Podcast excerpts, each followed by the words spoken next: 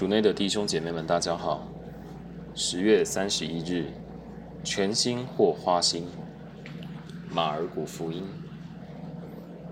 聆听圣言。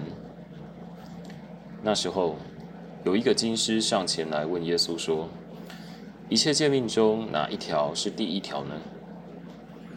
耶稣回答说：“第一条是，以色列，你要听。”上主，我们的天主是唯一的天主，你应当全心、全灵、全意、全力爱上主你的天主。第二条是，你应当爱敬人如你自己。再没有别的诫命比这两两两条更大的了。那金师对耶稣说：“不错，师傅说的实在对，他是唯一的。”除他以外，再也没有别的。应以全心、全意、全力爱他，并爱人敬爱敬人如自己，远超过一切全燔祭和牺牲。耶稣见他回答的明智，便对他说：“你离天主的国不远了。”从此，没有人敢再问他。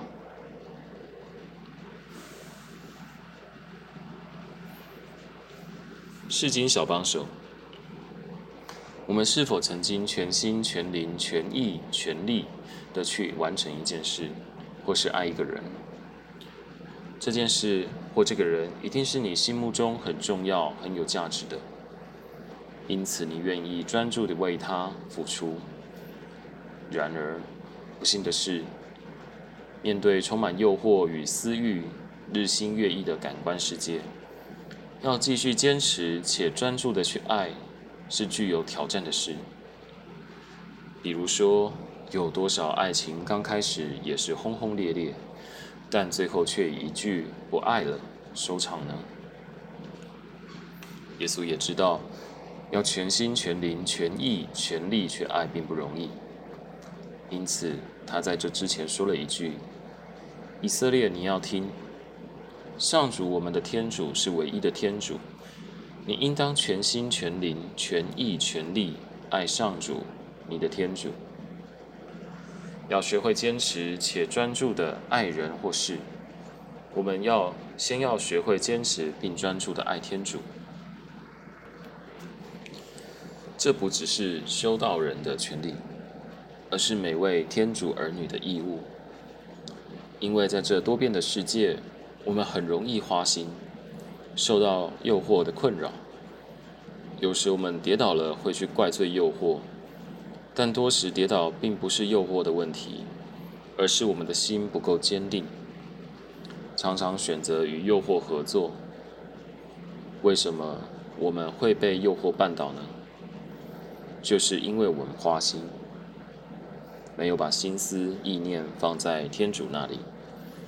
没有在日常生活中栽培和天主的关系，没有学会善用各种工具和方法，如祈祷、读经、每日省察等等，在遇到诱惑时，能及时把心再次转向天主。耶稣清楚说明，一旦我们将天主放在第一位，我们成为基督儿女的定位也会很清楚。也有力量面对和克服诱惑。品尝圣言，默想这句话：你应当全心全灵全意全力爱上主你的天主。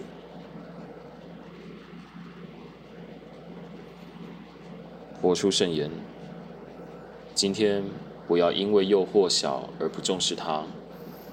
选择因为爱天主而拒绝一切诱惑，全心祈祷。主啊，每当我开始花心，什么都想要时，请帮助我学习专注的选择你。阿门。